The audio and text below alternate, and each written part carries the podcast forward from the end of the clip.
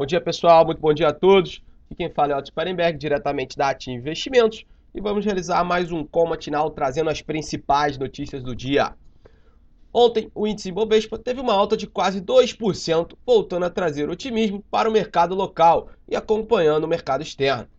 Após o fechamento do mercado, o leilão das seis distribuidoras da Eletrobras, com isso, as ações devem reagir a esta novidade e a empresa disse que tomará as medidas cabíveis para continuar com as vendas. No mercado externo, a guerra comercial entre Estados Unidos e China volta a ter um alívio e as atenções estão voltadas para o início da temporada de balanços corporativos do segundo trimestre. Com isso, a expectativa é de um novo pregão de ganhos.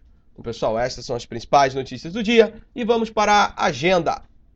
Hoje, às 9h30, nos Estados Unidos, o Departamento do Trabalho divulga o índice de preço das importações. Às 11 horas, na Universidade de Michigan, é divulgado o índice de sentimento do consumidor. Às 11h30, o Banco Central faz um leilão de até 14 mil contratos swap cambial. Às 12 horas, o presidente do Fed de Atlanta, Rafael Bostic, participa de um evento em Falls Church, na Virgínia, com sessão de perguntas e respostas. À meio-dia, o Fed divulga o relatório semestral da política monetária e às 14 horas é divulgado o relatório de Baker Hughes compostos e plataformas em operação.